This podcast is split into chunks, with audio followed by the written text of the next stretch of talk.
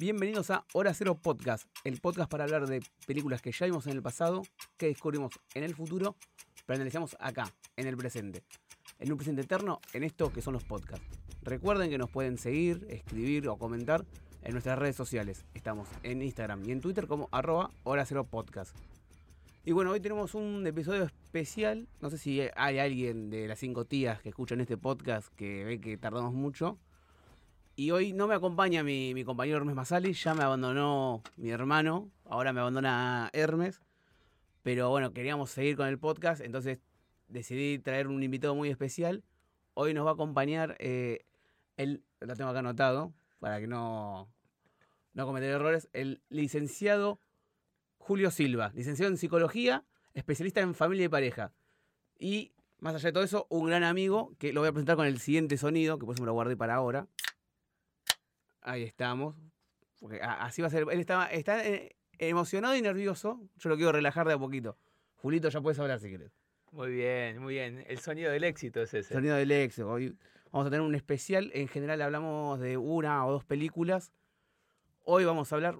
Vamos a hablar de tres. De la idea, vamos a ver hasta dónde llegamos. Vamos a hablar de lo que es el director griego eh, Yorgos Látimos. Supongo que lo digo bien, no tengo ni idea. Cómo... Suponemos, yo también. Sí, sí, estamos. Creo que Por suerte es bastante fácil, las letras se entienden. sí. Vamos a hablar de una parte de su filmografía que son las películas eh, Kiodontas, no sé, en griego traducido como Canino o Doctu. Eh, Doctu- no, me sale pero en inglés. Canino. vamos a- Sí, ya canino. Canino, eh, Alpes y el sacrificio del ciervo sagrado. Así es, así es. Eh, bueno, primero vamos a decir lo que nos pareció estas películas, sin spoiler, y después vamos a analizarlas un poquito más detenidamente. Eh, ¿Querés empezar con alguna en especial? Eh, vayamos de, de la más nueva a la más antigua, ¿no? Por ahí. Mm. Como las vimos nosotros también. Eh, el sacrificio del ciervo. No, no, vos me hiciste ¿No? ver primero Canino. Ah, es cierto. La vimos en, por Es temas, de interés propio y bueno, después las, las volvemos a traer Bueno, acá. empecé, de verdad, empezamos por canino entonces. Bueno, Canino, que es la, la película que hizo conocido a este director por fuera de Grecia en festivales. eh, lo primero que tendría que decir a la gente es que si puede ver Canino sin saber nada de la película, mejor. Eh, y si lee una mini sinopsis, se podría decir que es la historia de una familia muy particular que cría a sus hijos aislados del mundo, aislados de la sociedad de una forma perturbadora. Eh, es una película extrañísima, bueno, no sé si extrañísima, extraña, eh, pero atrapante.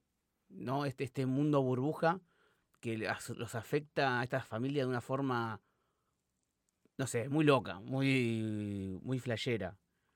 Eh, te genera, tiene como momentos como medios satíricos o, o- locos de, La locura que hay ahí en un momento te causa gracia, pero es perturbadora. También te revuelve las tripas. Sí, sí. A ver, no es una familia tipo, no sé, Johnson Massacre o algo así, que, que- que son asesinos. No, es como una familia normal, pero que están pirados. No quiero adelantar mucho ahora, pero que es, es una experiencia ver Canino por primera vez. Sí. ¿A, vos cuando la viste por primera vez, qué, qué te pareció? A mí cuando eh, la vi por primera vez me desconcertó, porque mucho de lo que vos esperás que vaya sucediendo en cierta linealidad, en términos de lo esperable, no lo es. Nada de lo que vos esperás termina sucediendo em, en términos de lenguaje, en términos de, de- de, digamos, de, de secuenciación, de actos, no sucede. Entonces, a mí me dejaba siempre como con la boca abierta y a veces con el estómago revuelto también. No, qué, qué- qué buena, qué, qué buena frase. Bueno, tiene algo que, mira, ahora hablando con vos me viene. Es como que el que un eje de la película es que el significado y el significante no se conllevan. Eh, el juego de la película va por ahí. Sí, Hay todo un código en, en que están en su propia realidad, dirigida por estos padres que de- deciden criar a sus hijos aparte. Entonces es. Nada, es todo un viaje. Es como que hay que an- analizarlo ya con spoiler, porque la película, uno lo dice así, queda como muy vago, pero la realidad es que cada cosa que pasa tiene un significado distinto del que uno espera y tenés que ir viendo la película para ir entendiendo cómo va. Eh, que, Y también no entendiendo. eh, claro, no, no. que Porque cuando vos la vas viendo, crees que entendés, pero después eh, te queda como esa sensación de desconcierto. No, no, incluso cada cosa que pasa es una sorpresa. Eh, Es una. un- eh, nada, uno. Yo digo contento, pero en un momento te, te- te- te empieza a pasar factura la película. Es como que si uno no está acostumbrado a este tipo de cine, dice, uff.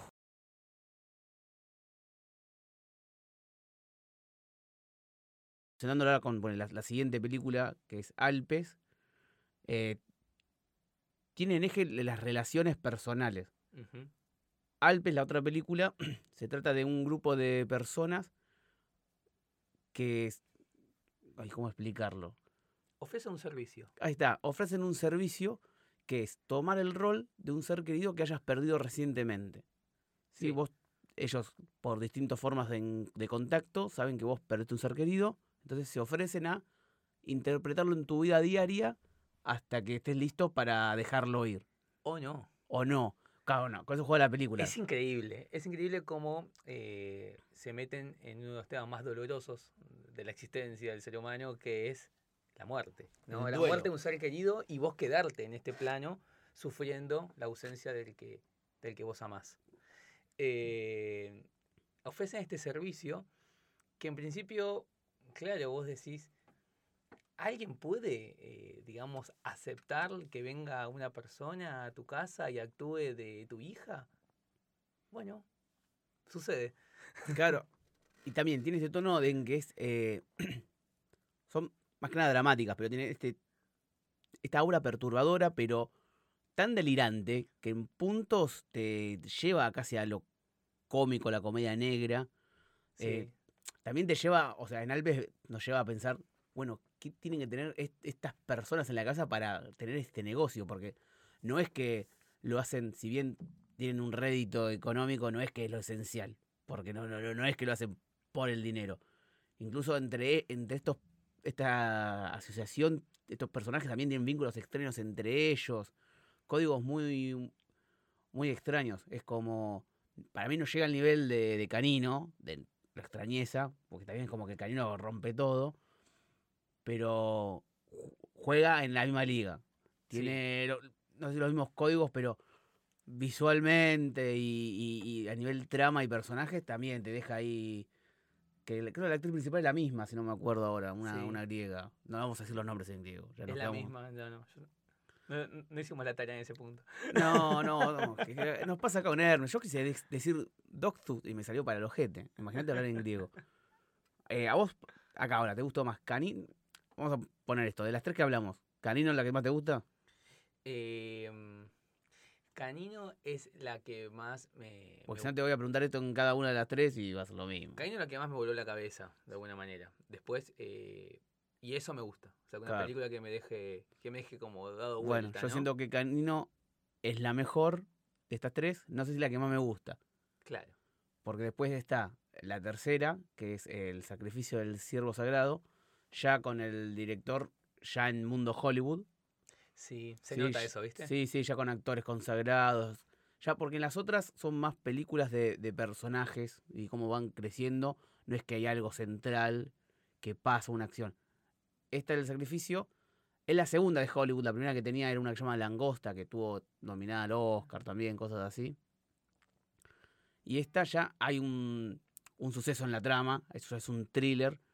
Comparte códigos. Está ya protagonizada por Colin Farrell, eh, el pibito de Eternos, no me sale el nombre ahora. Eh, Nicole Kidman, Nicole ya tenés Kidman. grandes nombres, pero comparte mucho, digamos. El sacrificio del ciervo sagrado, eh, también, otra que creo que si vas sin saber nada, para mí es mejor, porque también tiene, es una familia particular con un padre doctor que entabla una extraña relación con un joven, medio aprendiz, sustituto de hijo, no entendés bien. Sí, es cirujano él, Él es cirujano, cirujano cardiólogo. cardiólogo. O más, no sé si se llama cirujano cardiólogo, sé que es especialista en el corazón, digamos. Claro. Y te lleva a. a ver, bueno, qué relación tiene con este chico. Y después te das cuenta que hay una historia detrás de fondo. Ya más puntual, un hecho, un, un hecho. Un hecho puntual que, digamos, yo creo que en, en los trailers está. Que hay como una especie de, de resentimiento o una búsqueda, no sé si debe decirlo búsqueda de venganza, pero que va por ahí. Ya es como un poquito más normal lo que sería una trama. Mira, hablas de la palabra normal como, como esto de lo esperado. Alguien dice, bueno, algo es normal cuando ya es conocido. Mm. Sí, pero ¿sabes por qué? Porque es, eh, Eso no pasa con Alpes y mucho menos pasa con No, porque, ¿sabes por qué te das cuenta? Porque en, en lo que tiene el director, este, Lántimos, eh, que yo creo que en general es algo que comparten muchos directores más del cine arte o que, que- que le ponen ya su tinte a las películas, que no lo dijimos, estas tres películas y la mayoría del chabón, las escribe él junto con un guionista cercano de él, griego, eh, pero ¿qué tienen? Eh, el tipo hace que vos veas la película, no te va a explicar las cosas. No Mm, te va a estar diciendo tres veces, no va a haber un narrador, no va a haber alguien que te sobreexplique. No, la película empieza a pasar y vos tenés que ir viendo de qué se trata todo.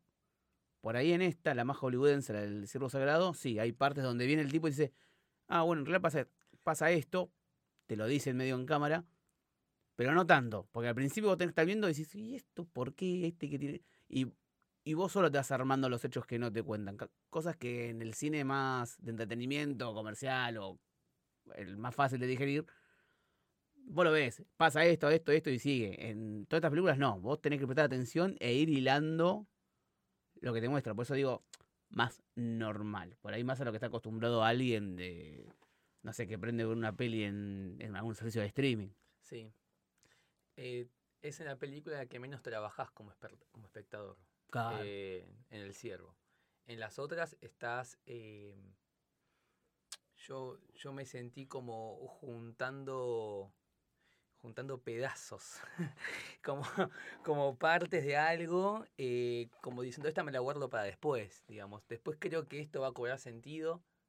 O espero cobrar, que, que espere un sentido. Hasta me imaginaba el sentido y al final a veces ni lo era. Eh, es muy interesante eso que, que te produzca una, una película, que te deje con ese estado de, de desconcierto y al mismo tiempo de querer seguir conociendo, porque no es que te desconcierta y te aburre y vos ya dejas de mirarla. Estás desconcertado pero seguís sentado ahí. Eh, Bueno, tienes eso. En, en Canino es desconcierto constante. Estamos en un punto en que no entendemos un carajo, sí. creemos que entendemos y nos vuelve a sorprender y hay otra vuelta de tuerca. En Alpes entendemos la situación, pero los personajes nos van sorprendiendo con ciertas decisiones o cómo evalúan. Es, es- es un mundo un poco más normal, pero con personajes todavía más extraños.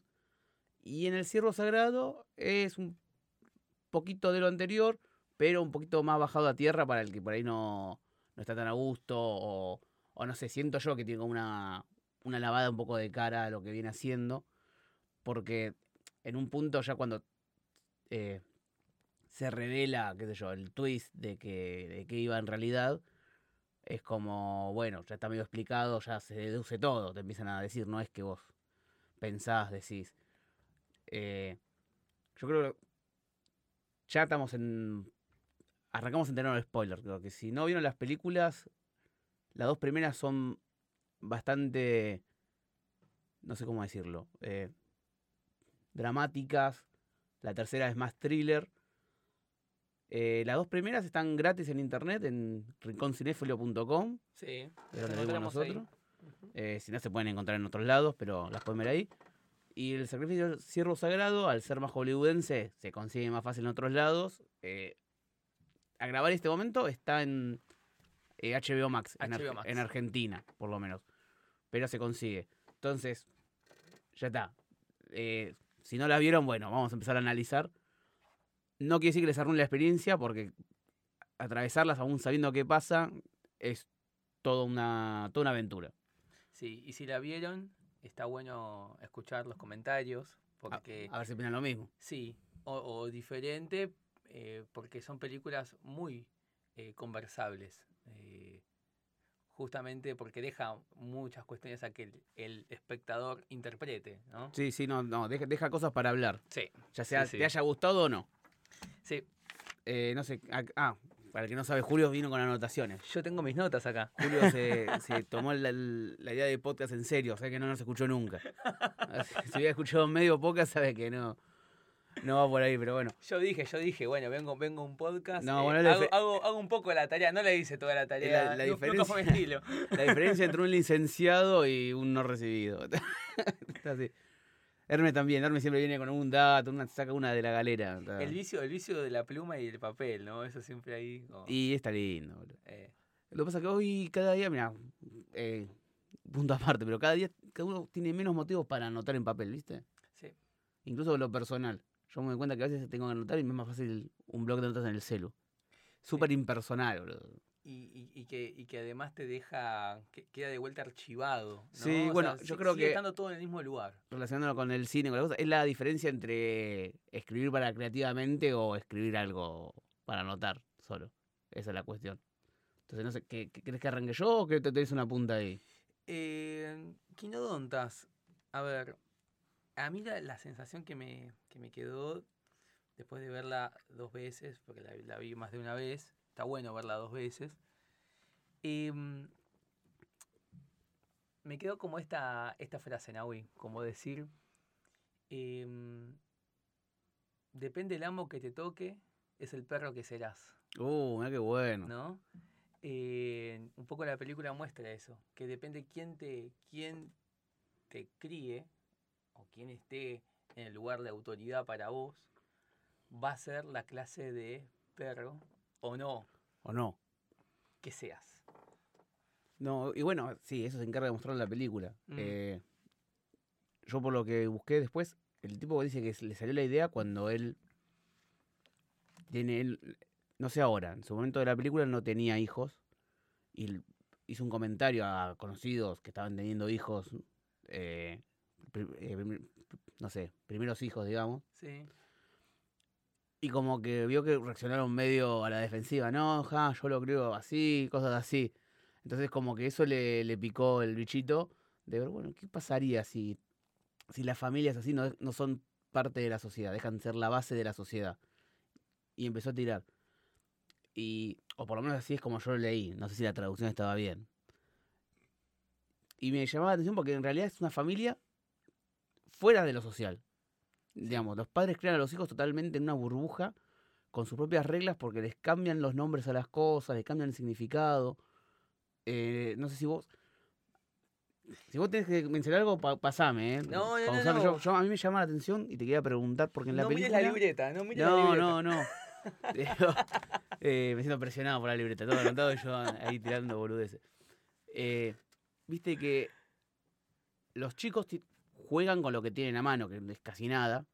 Entonces empiezan a tener como una pulsión por juegos casi masoquistas. Como que lo único que pueden jugar es entre ellos y con su cuerpo. Y los llevan a ver, eh, bueno, quién aguanta más el agua, con el agua caliente. eh, toman cloroformo para ver quién se despierta primero. Es como que van por ahí, digo. Porque lo pensaba, es lo único que no le controla a los padres, su propio cuerpo. Casi también. Es como que el único momento de libertad que tienen para jugar que no, no, no es controlado por los padres son ellos mismos. Entonces, e- era como re flashero. Sí. Eh, es interesante esto que decís porque el, el cuerpo pasa a ser el, el- único terreno en el cual ellos pueden expresarse. Em, de hecho, el, el cuerpo es la salida ¿no? de este encierro, porque la frase que le dicen en la cena, ¿no? vos te puedes ir de esta casa, porque están aislados, ellos, ellos eh, no conocen el exterior, pero saben que hay un exterior, pero no lo conocen. Y te dicen, vos te podrás ir de esta casa cuando se caiga el canino, el colmillo. Y solo puedes, esto, esto es muy bizarro, solo puedes usar el auto cuando te crezca, ¿no? Por las dudas que a alguno se le caiga, ¿no? Por Tienen- la- es, es como que en, en la, en la Sí. psicopatía de los padres como que tienen cubierto eso también. Entonces el, el cuerpo em, es, es por donde ellos pueden transitar los vínculos, donde, por donde ellos pueden moverse, tanto, tanto para, para salir como para jugar, eh, como para encontrar eh, el, el- el placer, pero sí, eh, los juegos son todos de competencia, ¿viste? O sea, ellos compiten constantemente y es, esa es una idea de estos, yo diría padres, porque no sé si son los padres en realidad, también quedan algunas dudas en relación a si son los padres o no de estos chicos. Yo, a ver, yo por lo que, sí. Los padres son, no sé si serán los biológicos, pero yo creo que sí porque si los, porque los chicos los vemos y no sabemos las edades. Vamos a suponer que tienen la edad que aparentan en la película, que están todos arriba de los 18, 19, 20 años o más. Sí, No sé, yo lo estoy tirando en posible porque, bueno, no lo dice. Pero entonces, si vos tenés uno estos que encima actúan mucho más infantiles de la edad que tienen, ¿no? Marcando esto de, de los padres sobreprotectores y les dicen lo que tienen que hacer. Eh, la única forma que crezcan a ese punto con la cabeza lavada es porque lo tienen de niños. O sea, sean biológicos o adoptados, los tienen bien de, bien de niños.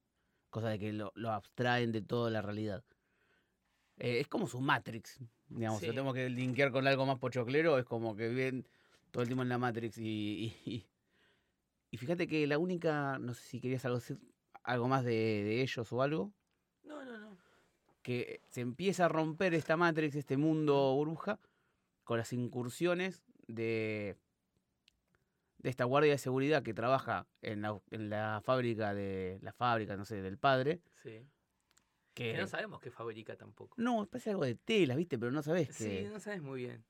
Eh, entonces empieza a tener, o sea, la contrata el padre para tener encuentros casuales con, con el varón. Los hijos son tres, por si alguien está escuchando y no vio la película todavía. Sí. Son dos chicas y un varón.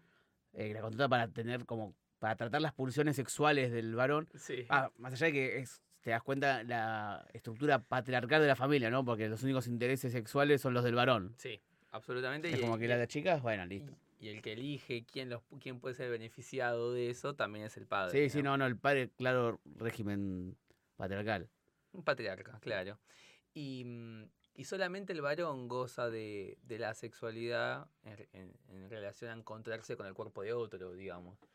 Y, mm, y es en estas incursiones, como vos decías, de la guardia, donde empieza a abrirse cierta endija en, este castillo, en esta fortaleza, porque hasta las, hasta las rejas que tiene, hasta cómo está delimitada la casa, parece una fortaleza. Sí, sí.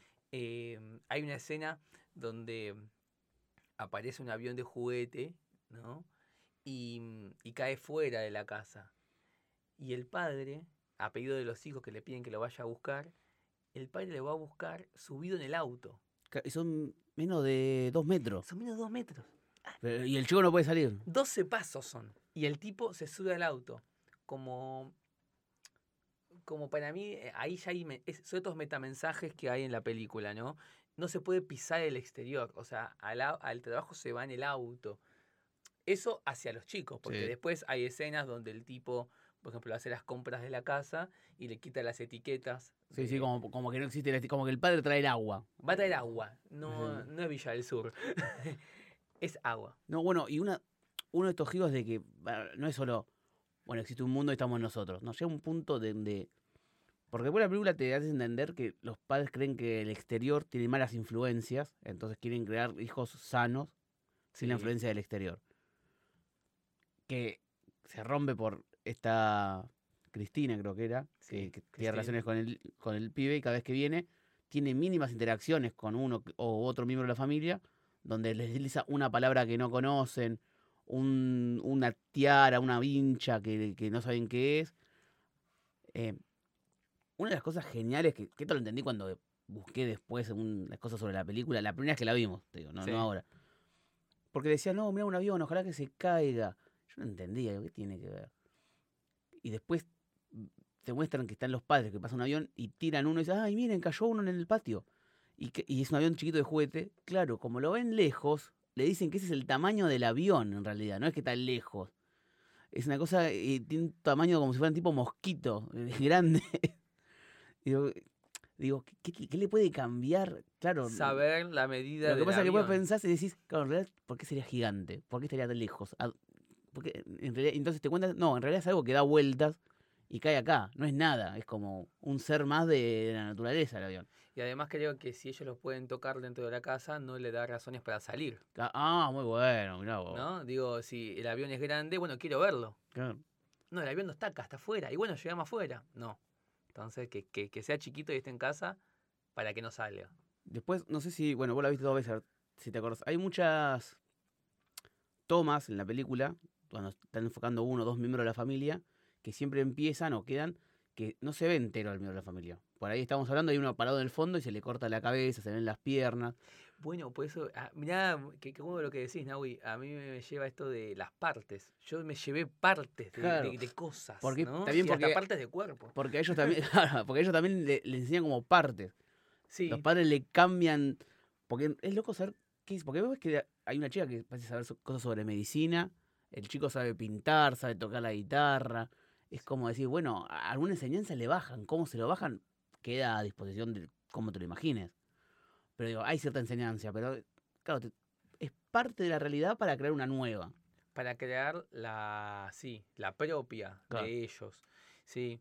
Eh, y viste que lo- los tres son muy aniñados, pero hay una que no es tanto aniñada, ¿no? Que es la misma actriz de Alp. Sí, sí. Que, le, ¿no? que le dicen la, Que le dicen la que, tiene- mayor. que le dicen la mayor. Porque ellos no tienen nombre. No tiene nombre. No tienen Ah, nombre. esto, está buenísimo. Ellos no tienen nombre. sí. Em, y solamente eh, son llamados por la mayor. eh, la menor, la- lo, escu- lo- Sí. creo, creo que lo escuché. Sí, y, sí. El, y el chico, no sé. Eh, el chico. Sí, El, el varón. Como que. sí. No sé cómo se da en El, griego. el favorito. De Boy no decía, pero. no, claro. Sí, Y- no. Y, no la, y, la, y la mayor, por ejemplo, es la, es la primera que eh, entiende eh, que, por ejemplo, eh, para conseguir algo con otro hay que dar algo a cambio. Es la menos robótica de todas, ¿no? Yo le digo, es la menos perro, ¿no? De todas. Es la menos objeto. Es la, la- la más grande Sí. porque es la que se anima, por ejemplo, a decirle que no a Christine, porque de momento Christine va a satisfacer sexualmente al, al muchacho de un modo em, casi, casi médico, por así decirlo. Sí, sí, ella, ella lo hace totalmente por dinero y. Yo noté acá, no hay erotismo. No, No hay erotismo, de ninguna parte. no, y carece, la, carece eso que uno encuentra en, la- en el placer de la palabra, que, que tiene que ser con el, el humor, el chiste, el, eh, la metáfora. La película carece en los en intercambios de eso. Es mucho más literal, como si fuera robótico, como si esté guionado. Sí. Em, Es que, digamos, para el, para el varón es un ejercicio como que le, trae, que- le toca cada tanto, que tiene que cumplir. que seguramente lo disfruta, el placer debe estar, pero lo ve como un ejercicio. ¿no? Lo ve como ejercicio, algo que tiene que Claro. cumplir y gana una medalla por eso. Claro. Realidad gana una, una, una Un calco, un un sticker. calco, un sticker. Un sticker, no sé cómo le dicen, ahí como que los premios en la casa son stickers.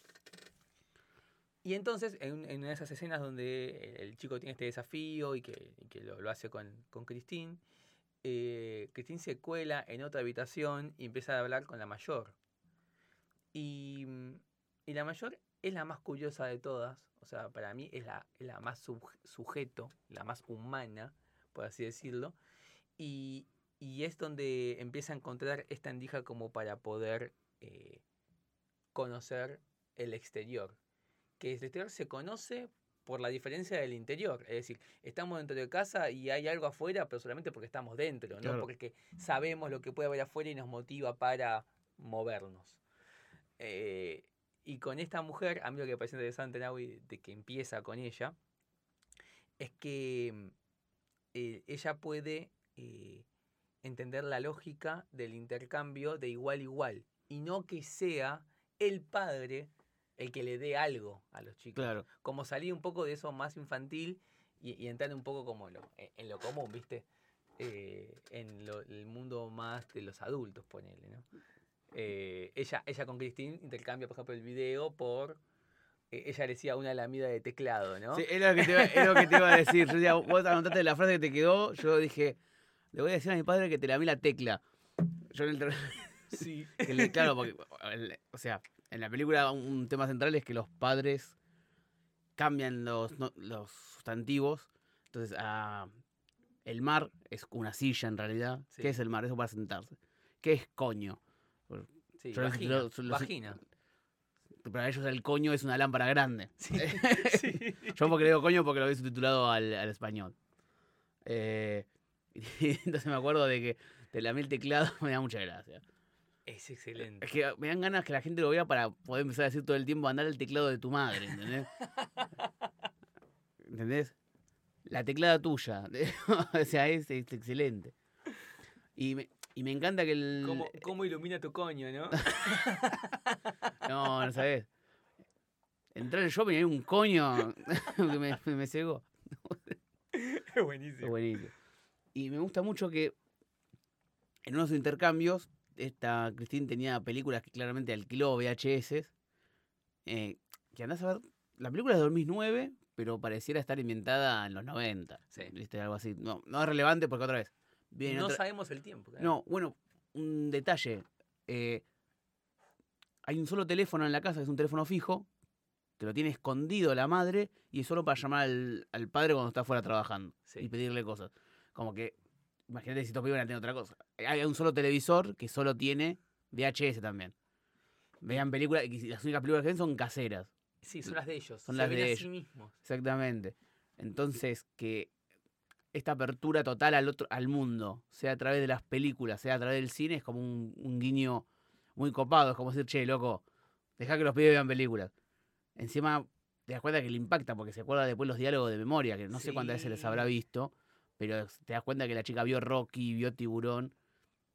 Que, que encima después eso es fundamental para el desenlace de la película, porque cuando la mayor dice no, no va más, ella decide arrancarse a, a golpes el canino, como habrá visto un Rocky que le escupen los dientes cuando se caen a trompada. Sí, sí, sí, sí. Le da, le da la llave de salida, ¿no? A partir de esta, de este, de esto tan macabro que le dicen los padres. Ah, porque a todo que- esto no, no lo mencionamos, no sé si, pero los padres son- tienen, eh, o sea, son estrictos a nivel también violencia, o sea, te mandaste una que no va, Ah, sí. no es como que hay una violencia totalmente arraigada en la familia, de, desmedida, cuando también cuando se pelean los hermanos, en un momento una le, le, le corta con un cuchillo de carnicero el brazo al otro de la nada por una pelea infantil, vos decís, eh, de 0 a 100 en dos segundos. Hay mucha, hay mucha violencia en- en- en- que, que, que ronda en la familia por la falta de palabra, digamos, ¿no? O sea, uno encuentra violencia cuando no hay,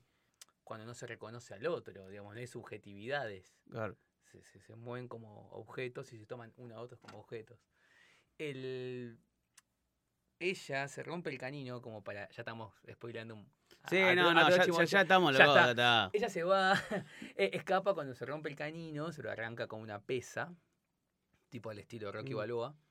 Y, mm, y ella, lo, ella decide irse, que le dice a la hermana, ya está flojo, ¿no?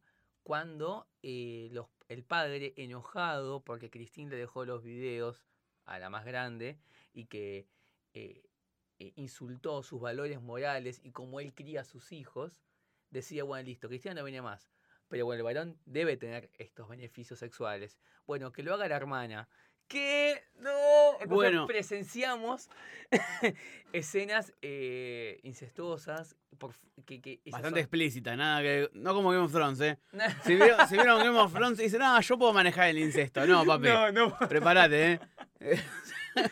Joven iluso. Bueno, pero sabes que yo creo que esto va de, de la mano con la película, que la película empieza. Yo creo que la, la mayor toma el punto de quiebre después del incesto. Creo que lo máximo que aguanta la mayor. Yo creo que es lo máximo que aguanta el espectador, digamos. Vos como espectador, qué sé yo, digamos, el espectador tipo vainilla, el conservador, está viendo esto y dice, bueno, esto es el máximo. Este es el límite, ¿viste? De que se puede cruzar familiarmente. Entonces, bueno, ahí hay que empezar a cerrar la película. Podríamos decir que es el único límite que dentro de lo que sea la normalidad, o sea, de, de la, de la realidad compartida entre nosotros, ¿no? Y que tiene la película, ese, ese momento del incesto, porque decís, ¿qué más puede pasar? no? No, no. No, es que después de eso ya, cuando ya estás... Primero que se, se viene anunciando, porque hay momentos donde vos estás viendo eh, que se abrazan, que se besan, que juegan, que, que- que tienen tan disociada la- el, el tema de, Sí. de juego del vos, el yo, el me toco, no me toco, que en un momento juegan a besarse los brazos, porque en un momento entre las hermanas, cuando la mayor ya le había hecho el placer sexual, la lamida de tecla, La lamida de a- la lamida de tecla a Cristín, como que le dice, si te doy algo, si me lames. Que te lamo dónde. Y vos ya estás diciendo, "Voy- no, no, No, viste, no, vos no. un- un- uno que se, se crió a ver películas de Disney y dice, no, dale. No, si me das el hombro. Uh, pasamos una bala. Y Decís que no, que no, no, No, y un que, no pase. eh, y- es que en un- y, cerca del final de la película, en un momento, eh, tiran una parecida con el padre. con el padre. Onda, el, ma- el- lo máximo de, de la aberración, que vos ya el padre ya te cae para el ojo, ya Sí. lo terminás de odiar totalmente, ¿no? Pero yo creo que es eh, el mismo punto que elige tanto la película como el director, como si la protagonista y el público dice, bueno, hasta acá. Algo que no, que no entendí, y por ahí a ver si qué, qué- qué te pareció a vos, Naui. Cuando el, el muchacho mata a un gato. Ah, aparece un gato en un momento. A o ese- sea, eh, yo quería, quería ver cómo lo traía porque me parece, toda Sí. la secuencia del gato me parece excelente. es excelente. Es eh, el gato es como eh, es el minotauro, es el extraño, ¿no? Es, es lo ajeno que como lo ajeno, tan desconocido, se vuelve amenazante. Eh, ese es un fiel guiño a la realidad, ¿no? O sea, de lo que no se sabe, alguien puede armar una construcción en relación a eso y generarte un enemigo, ¿no? Eh, ¿Por qué digo esto? Porque aparece el gato, el pibe reacciona con mucho miedo y el miedo te hace atacar o huir, él, elige atacar claramente. Bueno, mata a este gato. Y ahí la madre llama al padre, madre y padre entre comillas, porque yo sigo dudando de, de- de, digamos, de la relación paterno-filial de este grupo de cinco. Y, y la madre le, le cuenta, se ve que el suceso al tipo este, al, al padre, y el padre dice, es el momento, ya me cansé de esta situación, como que tenemos que actuar. Y vos decís, ¿hacia dónde? Esto del desconcierto. Vos querés encontrar un sentido y al mismo tiempo va a pasar algo nuevo, o sea, Bueno, que va no. a darte un... ¿No?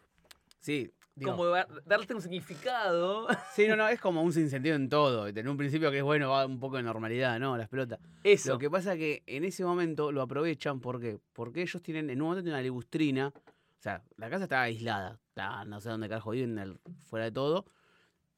Y hay obviamente es algo instigado por los padres, dicen que hay, hay un hermano que salió al exterior Sí. y no lo ven y está atrás de la ligustrina supuestamente. Y la mayor cada tanto le tira pedazos de comida y el, el varón cada tanto va y le habla y dice, "Che, yo hoy lavé el auto mucho mejor que pudiste haber hecho vos." Es como que se dan cuenta que, no sé cuál fue el motivo real porque le crearon ese hermano que no existe. Calculo para decir, miren, se fue y ahora no puede volver. O algo así. Podría ser Y cuando aparece el gato, aprovechan para decir que su hermano murió a manos del gato. Porque no hizo caso. Sí. Entonces crean todo. es- entonces yo creo que se cansaron de la idea de. Porque no sé, no sé cuál era el plan en realidad del hermano. Pero como que les, les entregaba que "Che, hay uno viviendo afuera todavía, ¿viste? Es por eso, claro. Se cansaron de ese plan que le habían armado sin saber por qué apareció Claro. eso. Y, y dijeron, bueno, listo. eh, lo matamos al hermano en manos del gato. Justamente eligen un gato cuando lo que quieren hacer es convertirlos en perros, digamos. Sí, sí. Es Eh, increíble. Es increíble. De hecho, está la escena donde parece que realmente hay un can, digamos, un animalito eh, que está siendo entrenado, un perro que está siendo entrenado en un centro de entrenamiento. Y, y el, que le, el que le va a entrenar al perro le dice, un perro puede ser eh, o un gran amigo, puede ser un compañero, o, puede ser Un guardián. un guardián, le dice. Un guardián que haga todo lo que diga. Como que, Ahí está. ¿Viste, pero viste cómo lo, Y cómo es lo que él elige, ¿viste? cómo la diferencia, ¿no? Que, hagas, a- que, que cree que sea un amigo o que haga todo lo que vos digas. Como que el tipo, el entrenador de perros se lo marca. Y déjame Sí. meter algo, un, un guiño que, digamos, de, de lo bien armada la película y de lo perverso que es como la mentalidad de, de esta familia. Porque le dicen todo lo que tienen que hacer para que los gatos no vengan y cómo se tienen que cuidar. Y una noche, eh, los padres escuchan, ¡ah! Van corriendo a la habitación. ¿Qué pasó? Y el, el varón le dice, no, la menor me golpeó con un martillo. Dice, no, no, le dice. Entró un gato con un martillo y lo golpeó y se fue corriendo. Si le rompió no sé qué, necesitamos... ta-". O sea, la, la menor estaba aburrida, quería que le traigan insumos para curar al, a- al varón. Sí. Y tira la que, lo que nosotros que vivimos en el, mundo, comillas, real, sabemos que no hace un gato, porque un gato no viene corriendo con un martillo. Y entonces los padres al escuchar esto, sale el padre al patio a simular que ve algo, vuelve y le pega al, varón diciendo, hiciste lo que te dije, ¿cómo vas a dejar que entre un gato? Como le da validez a la mentira, diciéndole, bueno, no, diciendo, bueno, no, eh, puede ser, porque es una construcción. Digo, a ese nivel de locura eh, está todo. Eh, Porque a, a él, eh, lo, lo que él hace es reforzar esta idea de que hay un enemigo, Mm. ¿no? Eh, es que es el, el de afuera, todo de afuera es el enemigo. el afuera son enemigos. Y que no se puede ni pisar el afuera. Sí. Va en auto a buscar A, el a mí me resulta, me resulta irónico hablar tan contento de la película cuando la paso tan mal. La vi dos veces, la pasé las dos veces. Uh, Eh, la segunda vuelta más preparado. Ah, bueno, a- a la- en la segunda podía cerrar los ojos cuando sabía que se venía el golpe. Porque también pasa eso, los castigos que vos hablabas, Sí. que, que propiciaba el padre. Por ejemplo, cuando hace el intercambio por la lámina de tecla, ¿no? Con Christine, Christine le da unos eh, VHS, unos videocassettes, que ella los ve y cuando el padre se entera de eso, le pega con el cassette, como diciendo, eh, te, te, te pego con lo que vos te equivocaste, para que aprendas a no hacerlo. Pero esta hija... Como, como si fuera un perro, es como cuando el perro o el gato hace donde no tiene que hacer, que le agarrás y le pasás la cabeza por el coso. Lo mismo. Como un perro. Después, bueno, ¿viste la parte que terminan eh, ladrando? O Sí, sea, sí, increíble. es increíble. Que encima la madre también se subyuga a eso como para... Primero porque está subyugada al padre, claramente. Más allá de que crea que no, ¿no? Está subyugada. Y segundo como para compenetrarse de que, bueno, es lo que hay que hacer. Es la, como mostrarlo a un nivel de normalidad. Eh, no, este reloj... La única parte donde yo vi que los chicos, por ejemplo, hablando de los juegos, ¿no? Donde, los juegos, eh, donde ellos se reían y se divertían, fue cuando jugaban a morirse. ¿Viste? A rescatarse ¡Oh! de la Mira cómo lo, re- lo resignificaste, qué hijo de puta. ¿Viste? Hay algo, hay algo ahí de que ellos encuentran el, el placer como solamente reviviendo. Claro. de- de- Entonces ellos están ahí jugando a que uno se ahoga y el otro lo, lo salva. Y ahí em, encuentran como lo, la- lo único más metafórico, por así decirlo. Si no es todo muy lineal, es como nos jugamos a pegarnos o jugamos a quién aguanta más con el dedo abajo del agua, el agua Sí. caliente. La única metáfora es en relación a la muerte, digamos. Que es un poco lo que usa el padre con el gato, ¿no? Claro. Sí, bueno, mira. Yo, ¿sabes lo que la segunda vez cuando estábamos pensando para esto? Mira, Uy, a viste, eh, me acomodo en la silla. ¿eh? estamos, hablando, estamos hablando de un grupo de personas que están cerradas en su mundo, donde los niños en realidad son personas mayores, pero actúan como niños. Sí. Y hay un, y hay un, hay un solo patriarca que sale y viene del mundo exterior, vestido de traje, ¿no? Sí. ¿Sabes a qué me hace acordar eso? Al chavo. Y son todos mayores, son toda gente grande metida de pendejo y el único que entra y sale a la vecindad es el señor Barriga, boludo. Como el profesor Girafales. Yo dije, No, claro, son dos escenarios, digamos, Claro, la vecindad y el afuera. están ahí, boludo. Eh, Y se caen a trompada también. como- hay, con- hay conflicto Hay también. conflicto. Sí, en un momento lo voy a relacionar con, lo, con el tema de los country, pero me pareció muy lineal. Sí, sí, sí, es verdad, porque está, está todo cercado. La vecindad del chavo. Tal cual. Nunca vas a ver igual ahora. ¿eh? Bueno, ahora sobre otro podcast, ¿no? Podemos, po- po- podemos hablar de, de Chespirito. Uf, los multiversos de Chespirito. Sí. Bueno, mira, ahora con y, Al- algo, y- y algo más de Quinodontas es que, que me pareció también como muy hasta divertido, pero ahí me dio un poco de pena, lo- lo- lo- los muchachos, era que dijo que Frank Sinatra era su abuelo. Ah, no, a, a mí me parece excelente la mentira. La mentira. Y sí, que tengas que elegir, vamos a escuchar a mi abuelo y pones un tema de Frank Sinatra, buenísimo, ya te elegí. Esa, la, esa, esa la, la justifico. Y encima después, claro, como cantan en inglés y andás a saber por qué le dijeron eso, el tipo les traduce en vivo y le inventa la canción. Quieran a tus padres, algo así, le dice. Sí, sí, sí. Me parece buenísimo que elijas a tu Frank Sinatra como tu abuelo, genial. boludo. Eh, digamos, es, es una, una, lectura también hasta política, ¿no? Como decir, eh, la, propaganda, la propaganda política de lo que vos tenés que pensar, te lo, te, Claro. te lo, te lo vuelven ahí. Eso me pareció como, como un acto político. ¿Qué- qué- qué- ¿Querés sumar algo más de Quiodontas o Canino? No, no, no. Creo que estamos, ha- hablamos de... Hablamos de todo. De todo. Hablamos de todo. Si nos faltó algo es una escena puntual o, o por ahí temas de, de las pequeñas pistas a la trama que te tira de que vos podés suponer cómo llegaron a eso, Sí. que no es lo importante, no, para nada, es como es otra cosa. Ahora, yo te adelanto, Alpes no la volví a ver. En parte porque bueno. no llegué y en parte porque eh, me requería mucha fuerza de voluntad. No te voy a mentir. Sí, bueno, Alpes eh, es menos dura que Quinodontas. Tiene una línea de trama. Primero porque en Alpes te- uno se siente directamente re- relacionado, digamos, una, una problemática directa, real del, del mundo real. De nosotros como seres humanos, a todos nos muere un ser querido, eh, ya sea humano, un, un animal, lo que fuere, y, y estamos ahí, ¿no? Y, mm, y es lo más, es más normal en el punto de, de la norma de lo esperado, porque es un servicio, venden un servicio. Un servicio un tanto bizarro, ¿no? Sí, Pero bueno, eh, encontraron la beta. sí, eh, sí. Yo, yo, imagino, yo imaginaba el Instagram, ¿no? Como, como, como diciendo eh, dos, Bueno. por, dos por uno un fallecido, ¿no? Si, si se te mueve la tía y la abuela al mismo tiempo, no te preocupes, no es un dolor tan difícil. Vení con nosotros. Usé el código Alpes y te hacemos un 10% de descuento en los primeros seis meses. 100 Alpes. Claro, Yo, bueno, yo me acuerdo cuando la primera vez que lo, lo vimos, eh, que decíamos que eran medio como los simuladores macabros, ¿no? O algo así. Sí, habíamos dicho porque, era, eso. porque era eso, es un grupo de. Vamos a decir actores, porque no, no es que. Por ahí fue un grupo de actuación, pero no, no es que se desarrollan como actores. Algunos tienen claramente otros trabajos. Sí. Digamos, el trabajo de una es, creo que era enfermera, Enfermera, está la- la bailarina. de- el entrenador de la bailarina sí. y el.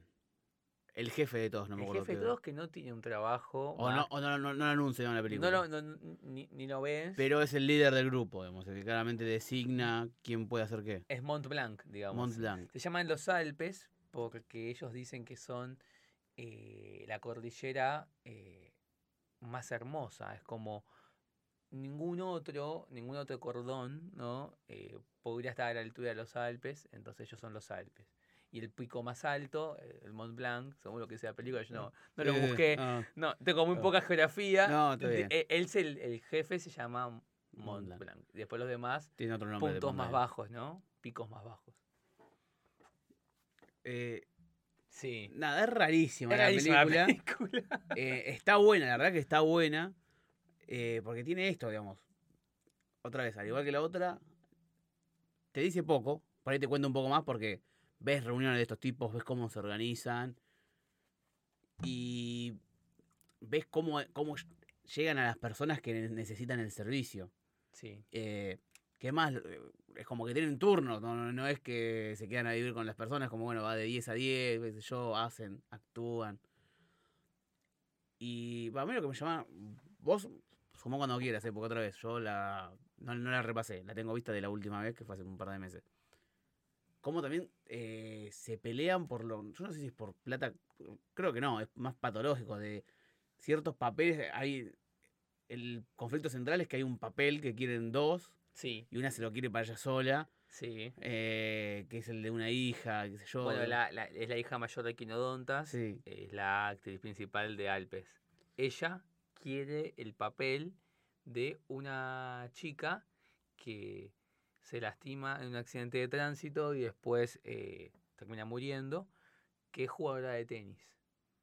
Ese papel daba muy bien para la rubia, que es gimnasta artística, que es más joven. que es más joven.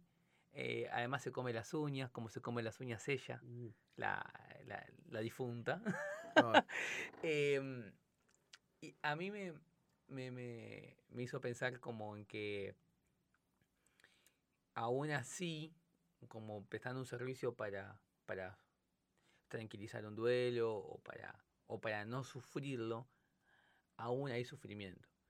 La, la, eh, la protagonista, no sabemos bien tampoco si ese padre, por ejemplo, que ya tiene, tiene- habla de papá, eh, habla de, de- de- de la novia del padre, pregunta por la mamá, pero ahí no sabemos realmente si es su padre o ella está haciendo un servicio por larga, de- de larga data, porque otro compañero estaba, por ejemplo, muy, muy triste porque se había muerto un peluquero que había acompañado durante 12 años haciendo de no sé quién.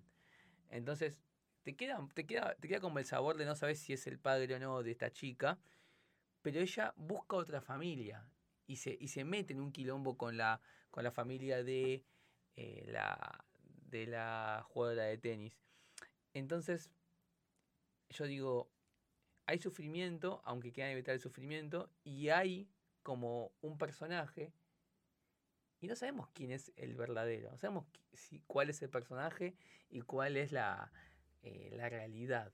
En esta película como que ahí me dejó como esa sensación de, eh, no sé si son, si ella realmente es una actuación o es ella, o, o por ahí son dos actuaciones y en realidad no tiene familia directamente, ¿te acordás? Claro, sí. Lleva esto en que, bueno, claramente algo les tiene que haber pasado a todos Sí. para llegar a ese punto. eh, que encima a la vez nos, no, nos muestran en su papel como ser escrito de otras personas. Y de a poco nos muestran un poco de su vida, vamos a entre comillas, real. Que, bueno, la, la entrenadora, el entrenador, la chica gimnasta, Ella enfermera. ella enfermera, que también to- todos, y todos tienen un tono medio extraño en cómo se relacionan. Yo creo que ese es el, el detalle en, en relación con, con Kiodontas también. Que decís, no son vínculos como podemos ver, es como son, están, vamos a decir, retorcidos. Sí. Y, y eso que ni hablamos de la parte en donde personalizan gente fallecida. o sea, ya solo entre ellos tiene una cosa medio extraña, medio de, bueno, vení, cortame el pelo y te cuento o te ayudo y, y de paso y, de paso tienen relaciones, es como diciendo eh, otra vez, entre lo, lo extraño de la trama y de los personajes te va llevando a ver, como decís vos, cuál es la realidad. Y no tanto la que se muestra, sino la que se cree en ellos también. ¿Cuáles son los personajes y cuáles no? Y eso te hace pensar también en las relaciones humanas, ¿no? Vos cuando te encontrás en una situación donde por ahí estás haciendo tipo un papel, ¿es un papel o es tu verdadero self? Bueno, eh, entre esas Y- cosas... Y, la, y la falsedad está en tu vida cotidiana, eh, rutinaria. Sí, ¿no? bueno, hay uno ¿Dónde está el que personaje? lo vi en varios lados, pero lo, lo agarro más que nada de, de un cómic ahí de Instagram que decía, bueno, no, yo quisiera ser, no sé, bueno, quisiera ser valiente. Bueno, decían, pretendés ser valiente. ¿Durante cuánto tiempo? Siempre. Entonces, si pretendés ser valiente, eventualmente los dos. Si nunca, lo, si nunca dejás de pretender, por lo menos para vos, vas a hacer eso. Después hay que ver eh, lo que implica, ¿no? Entonces en un, en un momento actuaste de valiente Claro. y después ya lo fuiste. Entonces yo digo, esta chica, eh, ¿era la hija o era una actuación? ¿Y, y por qué busca ser eh, la, la muchacha de la, de, de- de la jugadora de tenis? Creo que acá hay una cuestión media psicológica de, de las carencias que posiblemente esta piba tenía, No, claramente buscaba un, buscaba un seno familiar, digamos. Buscaba un seno familiar. No, no, Sí. no, no es que buscaba reemplazar, bueno, a la novia o tía o alguien de otro. Que está bien, cada uno en el grupo este agarraba a los personajes que tengan un physique to role, ¿no? Obviamente, si sos un tipo de 45 años, no puedes hacer de la hija. Exacto. Pero tampoco puede ser de un novio de 25. Es como que, bueno, no. Bobo tiene que ser eh, el que era, creo que era el entrenador, si no, pero el tipo grande, Sí. hacía como de esposo de una mujer que le falleció el esposo de toda la vida. Sí, y queda ciega. Y, a- y ahí Claro. hacen un chiste que vos decís, no, no, no, eh, esto es muy oscuro, ¿no? En un momento eh, se ve que la mujer le pide al tipo este que recree la escena donde ella, a ella le meten los cuernos, digamos, es engañada. Eh, el tipo, como ya le debía un favor, eh, la, la- la- actriz principal, eh, que no sabemos, Monte Rosa llamaba ella, que Monte Rosa le debía un favor, eh, eh, entonces la, la- la lleva como para que sea la amante, entonces está el tipo con la amante haciendo como, como que cogen, pero no cogen, y ah, pero hacen los sonidos. Para uno cogen, la para mí cogen. No, están con la ¿No? ropa puesta. No, la puta no me acuerdo, su madre. Sí, sí, sí, está con la ropa puesta y como ella es, es- es ciega pero escucha, entonces eh, escucha toda la escena y y dice, no lo puedo creer, eh, zorra, no sé qué, y empieza como a pegarles a los dos, se ensaña más con la mujer, hay que decirlo, em, y de momento dice, lárguense, eh, ella dice, váyanse de mi vista, y pues sí, no. Es buenísimo. Sí, y, y- y ahí trae una carcajada de, también de la tensión. Que, Sí, sí, es que necesita- eh, Y si pueden que quinodontas, hay puntos donde te, te sale una risa porque venís tensionado durante 45 minutos sin parar. Es una risa salvavidas, ¿no? O sea, Sí, sí. es como que te, te, te, te saca un Por poco. lo, por, lo, por lo ridículo, lo surreal de la situación también. Sí. es- es- te, te lleva para eso. Eh, y esta, al igual que Quinodontas, perdón, te interrumpí, eh, tiene también puntos centrales de violencia muy, muy específicos. Muy específico. Que no te lo venís venir. Los castigos. Ella, eh, a la actriz principal, no le permitían, eh, digamos, tomar el caso de la. Digo el caso, como si fuera un servicio, claro. El caso de la, de la jugadora de tenis. Y ella miente. Dice que eh, se había recuperado milagrosamente. Y, y por eso ya, ya, no hacía falta el servicio. Después el, el Mont Blanc, el jefe, la, las persigue y ve que entra a la casa y demás. Entonces eh, ahí manda a la otra, a la jovencita, para que sea la jugadora de tenis. Y ella eh, pierde ese, lu- ese lugar. Eh, y después es castigada por eso. Esa es la línea como más eh, clásica, más entendible de la película. Porque, listo, ella se equivocó y, eh, y las formas que tienen. Esto también se repite en The Quinodontas y también en, en El Cerro Sagrado también está de los castigos, Sí. digamos. Tres películas de George, tres películas donde eh, hay un castigo físico ante una equivocación. Eh, Que eh, encima está, mu- está bien contado porque no te la ve venir. Digamos, no, no. ¿Qué pasa? Son personajes tan extraños en cierto punto que no sabes para dónde pueden ir. Es decir, puede ser como que no le hagan nada y como que agarró y ¡zra! le, re- le, le reventó la jeta con, Con- uno de estos cosas, no sé cómo se Con llama. un masazo, con No. una... eh, es un masazo, no, no es una masa, es eh, Lo que usan lo- en, lo- en los semáforos que empiezan a hacer eh, Malabares. malabares que tienen peso. no sé. biclas, las biclas, ¿no? Biclas. biclas. Eh, con una bicla que, que es blanca y le dice, si se pone azul, sé que sos una persona de confiar, pero eh, no, no estarías más acá. Y si se pone colorada, se pone roja, bueno, sí, eh, sos una persona de- de- que no debe fiar y no vas a estar acá. Y después le pega un masazo. Un masazo. Entonces vos decís, ¿cómo y- se va? Y en el momento después él dice, antes de pegarle, claramente dice, no importa si no se pone azul, era solamente por decir, porque claramente se iba a poner, se iba a poner roja por la sangre. Claramente era roja. Eh, no sé, elige azul por la sangre del príncipe azul, digo también como No, me parece que estaba en un punto. eh, de, de que le importaba La, tengo que volver a ver. Mirá, hablando de Quinodontas, la voy a volver a ver a Alpes como para tenerla fresca de nuevo. Otra, otra cosa de. mm, Otro detalle de Alpes es que ah, casi hay una relación incestuosa de nuevo. Sí. Por eso son muy parecidas a Quinodontas, porque se podía, él- él podía jugar con esto de, de romper las reglas ¿no? de la sociedad. Digo, aparecen de vuelta una relación de padre-hija, donde no sabes realmente si son padre e hija, como que él no te cuenta toda la realidad, o sea, te lo, haces, te, te- te- te lo hace notar como, como un lenguaje no verbal, te dice, Sí. ah, bueno, mira, esto puede ser o no, eh, fíjate vos. Y la, en, la- en Alpes, la chica como que se se acerca como a tocar los genitales del tipo y el tipo le pega un cachetazo, ¿no? Y es ahí donde ella se va. Ahí es donde yo, por lo menos, supongo que, bueno, actuaba que era el padre o algo así. Quiero creer. o quiero creer que era una actuación. Para mí Que- que, claro, para mí se Ojo, que igual psicológicamente sigue siendo incestuoso. Porque no, no, no quita que en la cabeza te da parte de un papel. a ella se le juega esto. Claro. Como en, en una, en una actuación de padre e hija aparece el incesto. Sí. Digamos, bueno, ¿qué, qué, qué, qué- qué le pasaba a esta chica? ¿no? ¿Qué, ¿Cómo te refería que le hablaba a ella de eso? Y le pedía bailar todo el tiempo. Pero de vuelta, como una cuestión muy robótica, muy, de- muy guionada, que, que falta como esa chispa que tiene los vínculos, ¿no? Donde, donde puede haber algo de desopilante o de risa. No. Sí, bueno, yo creo que pasa por esto de que, también porque nos muestran, ¿no? Cuando el tipo quiere retratar el duelo y las personas que necesitan, es decir, las personas saben que no es ese ser que no está, Mm. pero necesitan apoyarse en, en- en la pantomima, en el reflejo de lo que, de lo que quedó, como para afrontar el dolor. Porque no, no, no creo que le hablen como le hablaban a, a esos seres. Digo, fíjate que cuando le hacen, crean la rutina, Sí.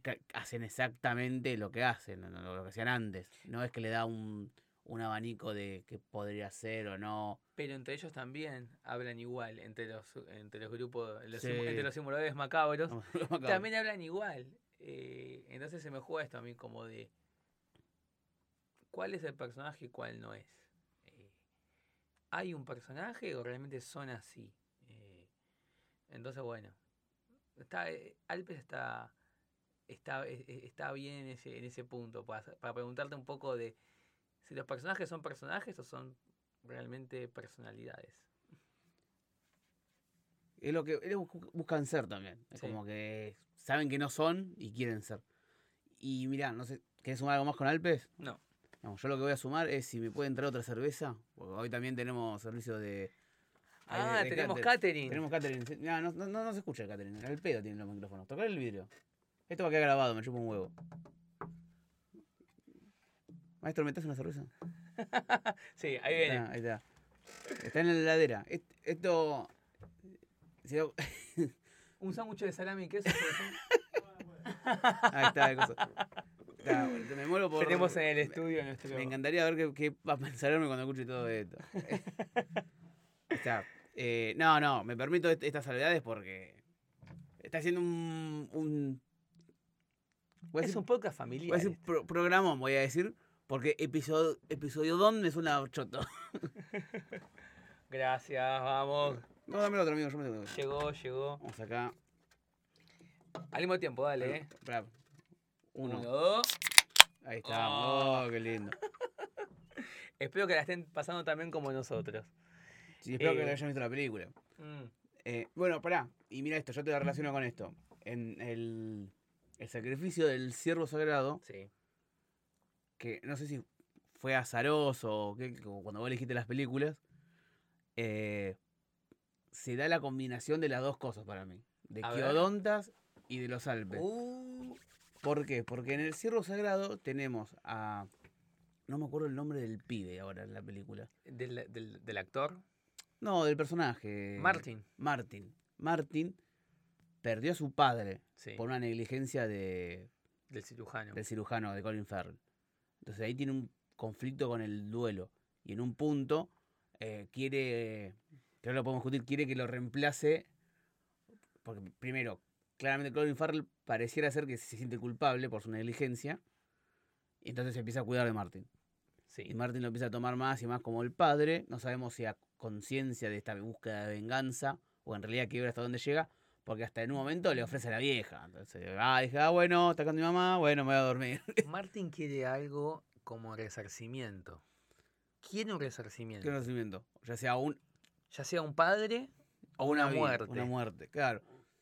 Y después Una tenemos vida. relacionado con Quiodontas, Mm, la familia del cirujano, sí. que es aparentemente una familia clase alta norteamericana, re bien, pero es sumamente extraña.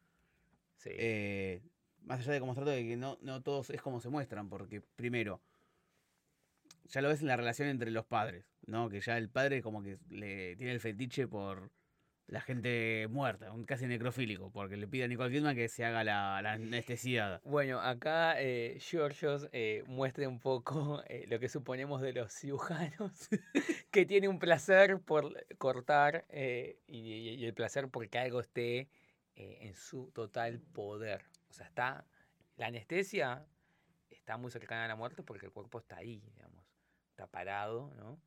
Y, gozan de eso. Acá él goza de la mujer con anestesia total. Claro. Y fíjate que no aparece en la película, pero supone que tiene una estructura eh, familiar bastante marcada, como vos tenés que regar las plantas, vos tenés que pasar al perro, Sí. hace esto, que no parece normal hasta que sucede en esto de que ya se empiezan a enfermar. Porque cuando se empiezan a enfermar y ver que se van a morir, ya eh, la, la- la hermana dice, bueno, yo te amo, pero bueno, te tenés que morir. La madre cuando empieza a hablar con el con, con Nicole Kidman, está con- en intimidad con el marido, le dice, y lo lógico es que se mueran los chicos, porque podemos tener otro. Es como que en un momento Sí. empiezan a salir todas las, las basuras de cada uno y, y muestran esta relación. Porque actúan todos muy robóticos. De decir, nuevo, eso es lo que están eh, En la, en la familia. en mi libreta que tengo acá en esta mesa de estudio. Eh, un punto en común que puse es es la roboticidad de, de los personajes, ¿no? Donde falta este... Como Lo si humano. fuera- Sí, eh, sí, lo humano. Exactamente. Falta. Después aparece también de vuelta el sexo como, como eh, placer de uno, ¿no? Como no hay eh, este encuentro de inter... El sexo como que dentro del sexo haya un intercambio. El sexo mismo es una moneda de cambio. en las películas, en Claro. las tres que vimos al menos Sí, de, sí, sí. de, de Latimos, sí. Bueno, y tiene. En el caso del Ciervo Sagrado, que es un thriller hecho y derecho, porque después, una vez revelado de que Martin, por un azar mágico, que puede podemos discutir o no a nivel trama, está haciendo que la familia empiece a morir sin ningún motivo aparente, sino más que nada Sí. eh, un, un designio de Dios o de él. Eh, tiene esto. Ay, me perdí, boludo. Te juro que me perdí. Tenía algo en mente, lo Mirá. estaba decorando y se me fue. La concha de mi madre, qué hijo de puta que soy. ¿Cuál es el sacrificio para vos? No, ah, por el título Sí. lo busqué, porque no lo entendía. ¿Te, te- te digo a qué se refiere? No, para, no, no, yo no lo busqué, te digo lo que yo pienso. Dale, es más Para- entendido, sí. Para mí, el sacrificio es eh, el orgullo médico. Ah, me da muy bueno, boludo. Porque el tipo fue hasta las últimas consecuencias con el saber médico objetivo y nunca quiso escuchar lo alternativo de la cuestión, que en realidad tiene que ver con el sentimiento de culpa que él tenía por haber operado bajo el efecto del alcohol. Bueno, yendo por ese lado, punto uno. Eh, el tema del orgullo pasa también con el anestesiólogo, viste que en un momento dice, Sí, cuando, cuando, cuando, eh, tienen dos escenas distintas, pero uno dice, no, igual un cirujano nunca mata. Puede matar a un anestesiólogo, porque se pasó, pero nunca un cirujano. Y el anestesiólogo cuando le dicen, no, no, el anestesiólogo nunca se hace cargo del error del cirujano. Es como que ninguno de los dos quiere asumir el error. Cuando, en el punto de la película donde empiezan a enfermar la familia, es cuando Colin Farrell totalmente se- ya se empieza a separar, ya no le gusta para dónde está yendo la relación con Martin buscado por Martin, ¿no? Buscado por este esta situación retorcida de, bueno, vení, necesito un padre que te Sí, Entonces yo creo Martin era muy invasivo. Era muy eh, invasi- Nunca se estaba un no como respuesta, Martín. Entonces yo creo que cuando eh, ve que hasta ahí llega la culpa, entre comillas, porque si sentirá, hay un punto en el que no admite el error, entonces como que compensa, no sé si sea condescendiente la palabra o qué, pues bueno, ve Martín y dice, bueno, llegaste hasta acá, listo, entonces voy por el otro lado. Es como que en ese punto decides, como que ve que no, no avanza más el tema de... Porque Martin le, le- le- en- en su relación le tira como los centros como para... Loco, asumí lo que hiciste. Cuando en un momento dice, no, me duele el pecho. No, no es nada. ¿Y cómo no va a ser nada? Si mi papá no tenía nada, era sano, qué sé yo, y se murió del corazón. Sí. Y se hace el boludo, el otro, bueno, qué sé yo. Está relacionado con eso. Sí. Y entonces, eh, Martin va por el lado de que él se haga responsable de la muerte del padre como negligencia, o sea, mala praxis, y él lo niega. Cuando él se niega a eso, Martin busca la- el, eh, el pago, o sea, el resarcimiento por lo que le quitaron, de, de este modo más mágico, ¿no? Y mm, a mí lo que me llama la atención de esta película, Naui, es que nunca en ningún plano o ninguna toma es como que esté hablando una persona. Todos los cuadros son como lejanos y siempre hablando dos o tres. Bueno, yo lo vi. eh, ¿Lo viste eso? lo- sí, eh, es como que Es interesante. nos esa- ponemos, una, esa- eh, nos ponemos una cámara tipo teatral muchas veces. ahí está. Como que Sí. estamos muy afuera de la situación. Porque estamos bastante lejos, vemos todo un plano gigante. Vemos todo lejos. ¿entendés? Somos como un tercero, Eso me encantó. no objetivo, pero buscado es. El tipo fue director de teatro. No sé si buscaba una, sí, eso una- lo, eso lo, una lo- situación sabía. por sí. ahí. Eh, y no solo eso, sino que el tipo todo el tiempo genera tensión cuando vos crees que no la hay, porque digamos, tiene esto la película también, no te cuenta directamente todo. Vamos a empezar a ver Eso que está buenísimo. Está es- buenísimo es- que se él sin mantiene, decir, después, dice- después sí, sin decir dice. después sí te cuenta. Sí. Te cuento un poco, a ver, te cuento un poco más que las anteriores, que no te contan una mierda. Vos estabas hora 40 y todavía decís, ¿dónde mierda están? No tenías el revoltijo estomacal que tenías con 500 Claro, Alpes. pero- el tipo te va mostrando sin decirte dice algo, pero algo te dice. No, no, pero igual te va generando atención durante toda la película, Sí. incluso antes. ¿Por qué? Porque si te fijas, la mayoría de todas las tomas, todas las escenas, tienen un zoom constante.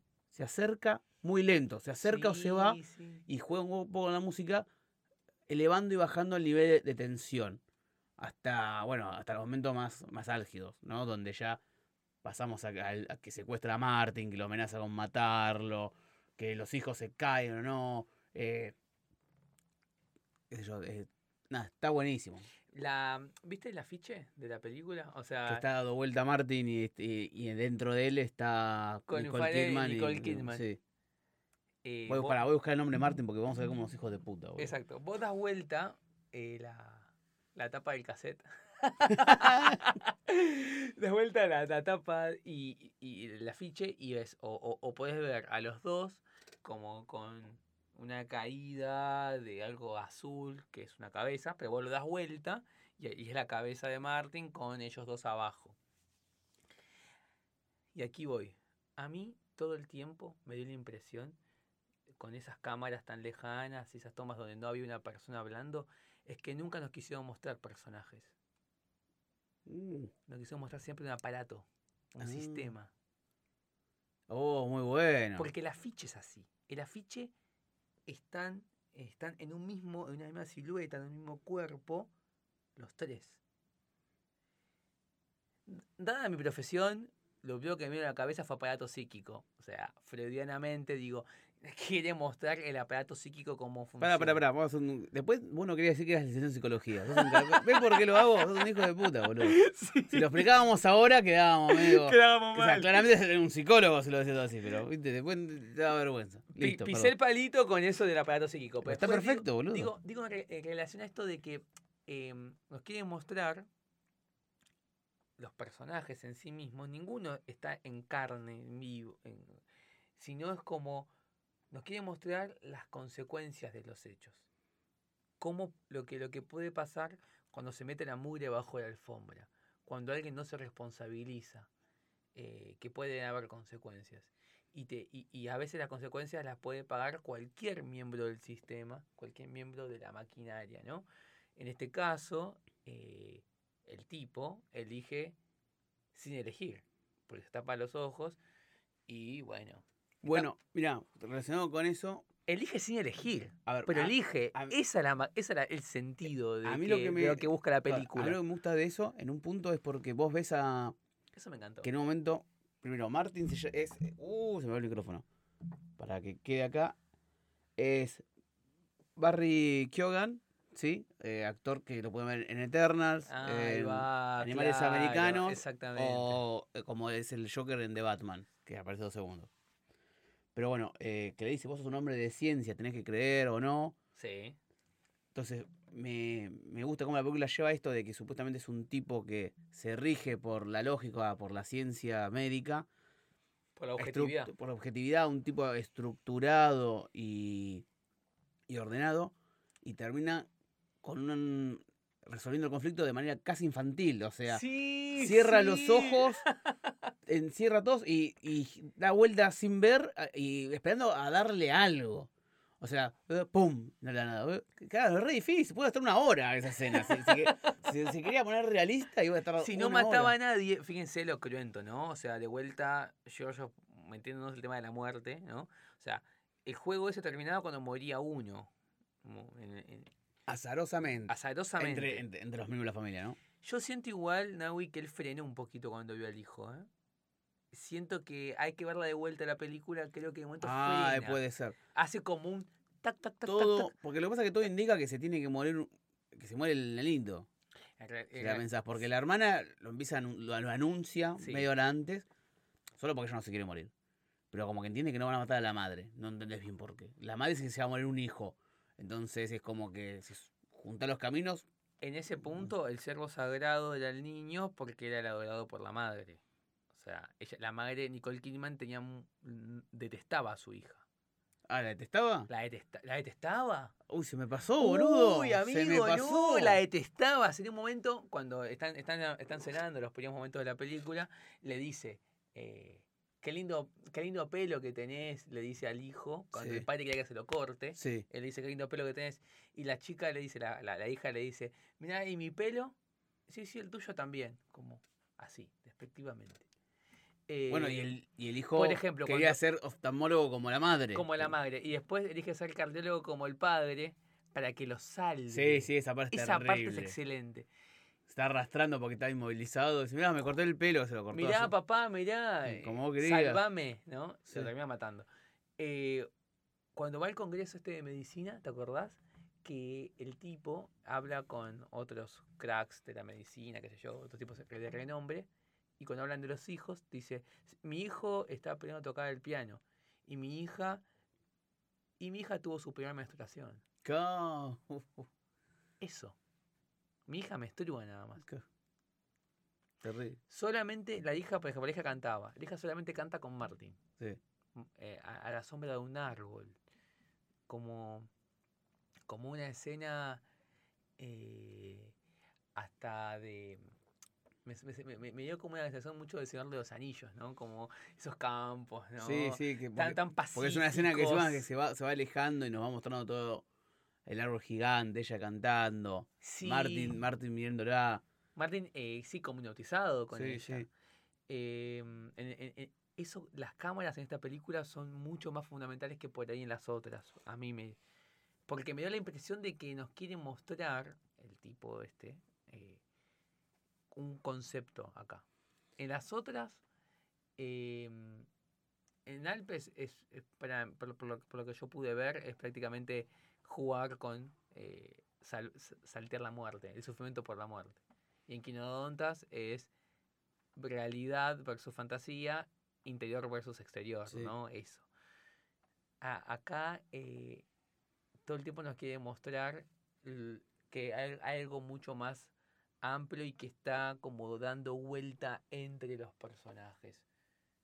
La culpa siempre está ahí. De hecho, es un padre que no se ríe demasiado, no juega demasiado con los hijos. No, pues es, es- es una familia. Es distante. una familia súper extraña. boludo. una madre aliada al hijo, al hijo menor, eh, el ciervito. No, pero encima te das cuenta que eh, por cómo se. cómo entablan relación tan rápido con Martin. eh, Y tan lejano con los hijos. están dejando con los hijos, es como. Sí. Incluso los hijos lo ven y al toque también se entablan relación con Martin, ¿viste? Como que diciendo. "No, ¿Por qué tanto? Claro, lo que pasa es que es, medio que onda porque estar aislados en su mundo súper estructural de yo hago esto, vos haces esto, sí, no, bueno. Y mira, esto que hablabas, lo que me disparó recién, esto recién, esto es lo buenísimo del podcast. Eh, cuando hablabas de los sistemas, Sí. no, que te- no- no que esté relacionado con eso, pero la palabra me llevó. ¿Cómo es que, vamos a pensar que el- en general siempre está el chiste esto de que si todo sale bien, si algo pasa mal, es por culpa del médico, pero si sale bien, le agradecen a Dios. Sí. Y acá pasa de que sale algo mal por culpa del médico y por una cuestión, vamos a poner divina o mágica, si no creen en Dios, se busca una venganza. ¿Entendés? Como que da ahí. la- igual yo. eh, Buenísimo. de ver tantas películas literarias, me, me, me armé una teoría de cómo puede ser que no sea mágico el tema de la enfermedad, poner. Así que después te la tiro. Bueno, Te la digo ahora si decilo ahora. Porque para mí, si nos ponemos. eh, Esto, la película no, no tira nada de esto, eh, yo lo tiro, es puro. Pero esto es algo tuyo. Es algo puro mío, no, la Bien, película bien, para mí no dice absolutamente nada, pero es por jugar, ¿viste? Es como cuando decís, che, ¿quién, quién le gana si Frodo o Sam, no sé qué? Lo más boludo Para mí, Martin tiene un sistema sonoro que le incapacita el cerebro a los pibes. Porque la madre no se llega a enfermar nunca. Y él, él- los, los únicos que estuvo momentos a solas reales fueron con los chicos. Porque vos fijate que en un momento la, el humo- están enfermos. La- en la película hay tres fases de la enfermedad, que es la parálisis de las piernas, Sangrado de ojos, eh, no, el dejar de comer dejar de comer y y el sangrado de ojos, que ahí después de eso ya viene la muerte. Cuando la hermana mayor empieza a estar paralizada, Martin la llama desde afuera del hospital y ella se levanta, como parte de magia. Como que si Martin quiere, ella se levanta. Ahí está la cuestión sonora. Después nos cuenta que ella había perdido su MP3, que tenía un MP3 y lo perdió. Sí. Y le tenía, el- diciendo, es tan relevante el MP3. Y fíjate, cuando el, el nene empieza a sangrar, es cuando está escuchando música. Ponele. Ah, Entonces digo, le hackeé el cerebro. La película en ningún momento dice nada de esto, esto es pura fantasía mía, viste que uno le gusta jugar a ver, a ver qué vi, qué descubrí, pero Y, pero que, fíjate que a los únicos que le dio regalos Martin fue a los hijos. los, dos llaver- llaveros. los llaveritos, claro, mirá, ahí está, ahí está cerrado. Al final Martin era un genio malvado común y corriente. ¿Querés que, ¿Querés que te diga por qué llama el cielo sagrado? ¿Por qué? Bueno. A ver, dale. Espera, lo voy a leer. Bueno. no- eh, eh, eh, eh, eh, acá.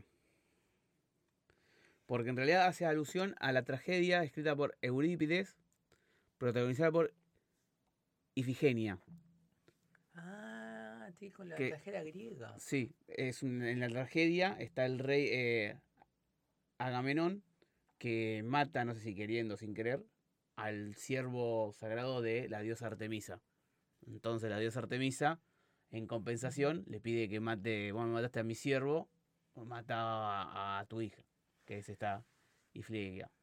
Igual, según por lo que leí, según donde lo busques, cambia. En, en uno eventualmente mata a la hija y en otro Artemisa cuando la van a matar dice, bueno, para la salva, la convierte en sierva a su vez a ella, algo así, pero va por ahí. Mirá, es como que reinterpreta el, el mito. el mito. Eh, o por lo menos solo esa parte, después no sé. Pero está bueno porque si lo pensás, eh, Artemisa es la diosa de la casa y el doctor termina matando al hijo con la única arma casera que tiene, que es un arma de casa. Sí. Lo, Ah, lo- lo pero- revienta ahí. Va, va por ahí el nombre. Está bueno. Mirá.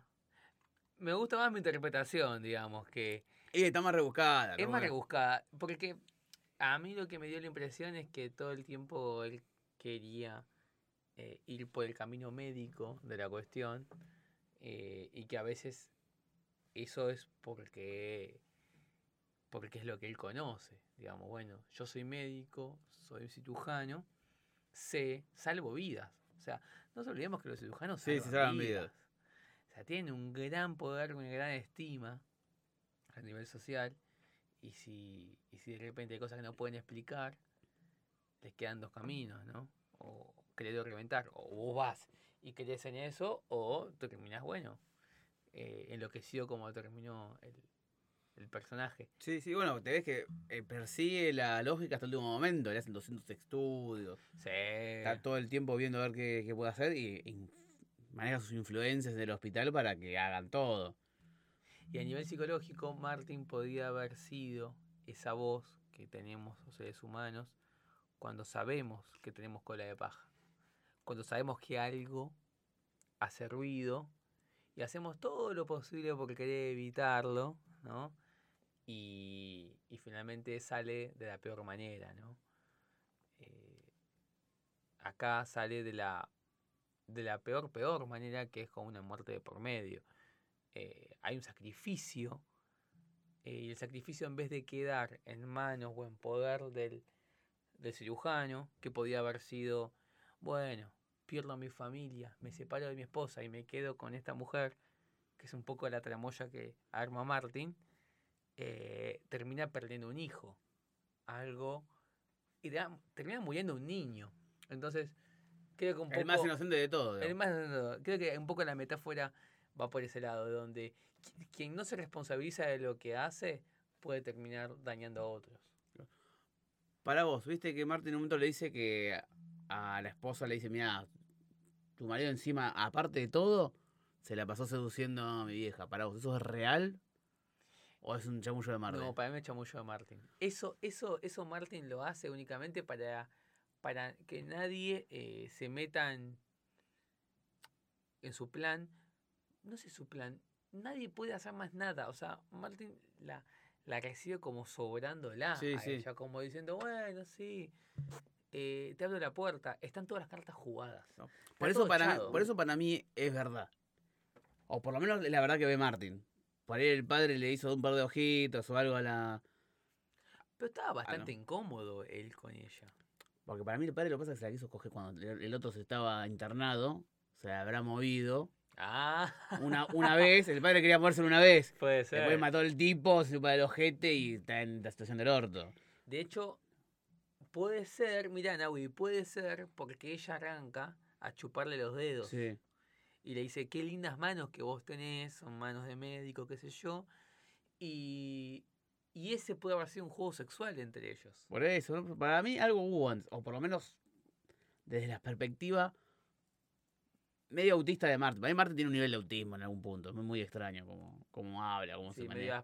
Sí, lo que pasa es que igual ves a todos los personajes, son todos medio así también, es como que no, es lo que digo la familia extraña, viste, como que Las tres películas, las tres películas son muy literales. nadie, reacciona, nadie reacciona normal a nada, boludo, es como, dale, pa.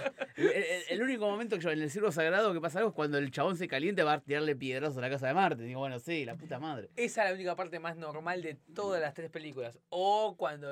No, y hasta cuando tira los platos enojado con la mujer, no Mm. sentís el enojo del chabón. No, no medio extraño. Lo ves como actuado. Sí, sí, es como que siente que tiene que hacer eso. Eh, pero sí, sí se siente que no, no, no quiere sacrificar a un miembro de la familia, eso sí está bien. Él- eh, eso se ve. Eso él, no ve. Quiere, él no quiere que otro pague por él y termina pasando por su terquedad. Claro, Yo creo que lo de, decir, lo de los platos, ponele eso. Estamos en la parte donde sobreanalizamos todo, que ¿Quién, está, bueno. quién paga los platos rotos, Claro. Naui? No, que para mí, ¿sabes lo que lo, lo enoja a él? Que es un enojo medio falso. Lo enoja que no, no prima la razón. Que hay un, Mm. hay un algo que él no puede darle motivos, no hay lógica, y, y se le escapa. Digamos le que escapa. mágicamente esté pasando eso. Para mí eso es lo que lo puede llegar a enojar. Por eso es un enojo medio, medio falso, porque no tiene con qué enojarse. Más que con sí mismo o con esto que no sé qué mierda puede pasar. Y, ay, ¿qué mierda iba a decir? Iba a decir algo más, pero no me acuerdo. Está como muchos hilos de pensamiento al mismo tiempo. Sí. El, el sacrificio de cerdo sagrado, mira, es un mito. Ahora que lo pienso, tiene sentido porque, bueno, obviamente. Los griegos eh, sabrán su literatura eh, griega, o sea, conocerán los mitos, digo, como nosotros sabemos de San Martín, ellos saben de, de, de- de Platón o de, No, sí, seguro, boludo. De- de- o de Sófocles. no, deben tener 200 boludos que hablan o reinterpretan. Debe estar podrido. Ya está podrido. A mí me. El Cero Sagrado me, me gustó muchísimo. Sentí todo el tiempo que me quería mostrar algo más amplio. No, no, no la, el sentimiento de un personaje como en Alpes, que ves el sufrimiento de esta chica que se confunde. Hay que buscar o, leer a alguien que yo. Acá lo que hacemos siempre es, yo, cuando hablamos nosotros, hablamos de cualquiera que engancha cualquier película en cualquier lado, digamos. Si las películas están al alcance de nosotros, no vienen con un manual de instrucciones. Claro. ¿Entendés? Podés saber o no el cerdo sagrado, bueno, investigar después, qué sé yo. Sí te digo, si vas a ver El Padrino 3, y mirate la 1 y la 2, la concha de tu madre. Pero se supone No, que obvio, nosotros hablamos de lo que nos parece porque se supone que si está a nuestro alcance es porque está pensada para que la pueda ver, no para que la vean 5. Tal cual. Sí, no, no es un volumen de anatomía número 5 que tenés que tener 3 años de carrera para analizarlo. Por supuesto. Entonces, a lo mejor alguien más preparado en lo que es, no sé, estudio cinematográfico, por ahí en- entiende las claves que se nos pasan. Que eso nos pasa a nosotros. Pero que de alguna forma igual nos llegan. Por eso por ahí, Digamos. Naui, nos vendría bien que nos comenten qué les pareció estas Sí, películas, esta es la ¿no? A, a las cinco tías que nos escuchan, las dos de Hermes y ahora las dos de Julio, que nos digan de, "Uy, estoy jugando con el micrófono. Esto pasa cuando tomas mucha cerveza en el estudio, boludo. La, la gente de spin-off que me presta el estudio se me va a cagar a pedo después. ¿Qué pasó? Que está todo Ah, marcado. mirá, se mueve. Qué hijo de puta. Pero bueno. Nada, la verdad que. Bueno, gracias, amigo. Gracias por invitarme. no, boludo, gracias a vos. Elevaste el podcast a un nivel. La mitad de veces son todos chistes. ¿Ah, en serio? Y bueno, ves que no nos escuchás, sos un hijo de puta, boludo. Podés escuchar un, un, escuchar un programa, boludo. Sumamos una reproducción. Voy a, voy, a, voy a escuchar, voy a escuchar. Sí, Prometo. no, bueno, pero lo que pasa es que hablamos así, tanto de. En este caso, este director tira para hablar todo esto. Sí, Por lo menos las películas que hablamos sí tenemos, tenemos tienen- material. ti- Tiene. Pero para hablar cualquiera, o sea, uno no se queda indiferente. La- la- ya sea por temas personales o por visión artística, te da para hablar y opinar. Entonces, por eso, a ver, cuando vos lo elegiste para hablar, me pareció buenísimo. Yo sabía que iba, para hablar largo y tendido. A veces agarramos películas, tratamos de agarrar algunas que no, no vimos o quedaron pendientes, y a veces, sí, bueno, sí, está buena, es graciosa, y se queda ahí. Tenés que, ahí. tenés que meter otra cosa. Esto tiene, las- ya sea una o las tres, todas tienen distintos niveles, distintas apreciaciones. Creo que nos dio, que nos dio para poder eh, hasta nosotros eh, interpelarnos, porque hablamos también de lo que nos, de que nos hizo sentir. O sea, una película que ya te conmueva en algún punto, hasta- creo que hasta que si la odias, eh, es una buena película. No, no. la- que la te película, algo, la ¿no? película te generó algo. Entonces pasó el nivel de puro entretenimiento y ya llegó a un nivel de lo que es el arte. A eso quiero ir. Eso es lo que hace el arte. eh, más o menos buscado. Ya te lleva a algo que te interpela. Ojo, eh, para algunos, si, vos te encantan las películas de Marvel y te llegan al corazón, listo. El arte se interpreta así. Lo busca o no lo busca después el, el director, los guionistas, quien hace la película, se verá. Eh, en general no encontrás más en gente que eh, lo, lo tiene pensado así que te Claro. interpele. Pero el otro día lo pensaba. El cine es el único tipo de arte que nos interpela a todos. Porque le llega a todo el mundo. Lo quieras o no, digamos. eh, está el cine ahí. Porque vos ver un Picasso, ver un, no sé, quiera Martín, Sí, tenés que ir hasta el museo sí. y, y verlo. Porque vos ves la foto y no es lo mismo, qué sé yo. eh, lo- ver la- el cine en el celular, no es lo mismo. Eh, o, qué yo, artistas plásticos, tenés que ir y ver la obra. No, no es lo mismo ver foto en el libro. Y el cine casi, nos llega a casi todos. Y lo hacen artistas plásticos en todos lados. No, no, yo voy a los grosos porque decís, tenés que ir a ver la obra. Y lo mismo que yo, la literatura, tenés que leer el libro y por ahí para leerlo tenés que leerte pasás un mes leyéndolo, dos semanas, una semana. Lo mismo la poesía, sentarte, leerlo, compartirlo. sí. El cine nos puede llegar a todos al mismo tiempo en un lugar. Y de un modo por ahí un poco más eh, instantáneo en términos de tiempo. Es parecido a la música en ese punto. Claro, está la música también. La música también. La música nos llega y, y- y- y- y aparece. El cine lo que tiene de, de interesante es que hay, hay imagen, ¿no? Y ahí a veces puede con una imagen eh, decirnos algo que por ahí no, no hace falta estas palabras.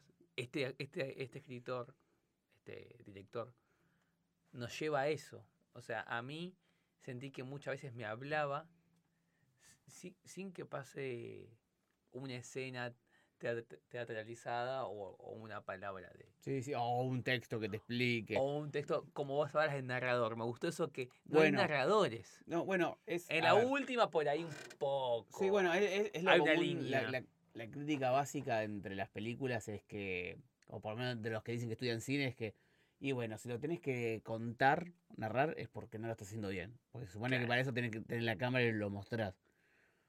Que igual, yo, bueno, no rompo las pelotas. Estoy viendo Capitán América, para.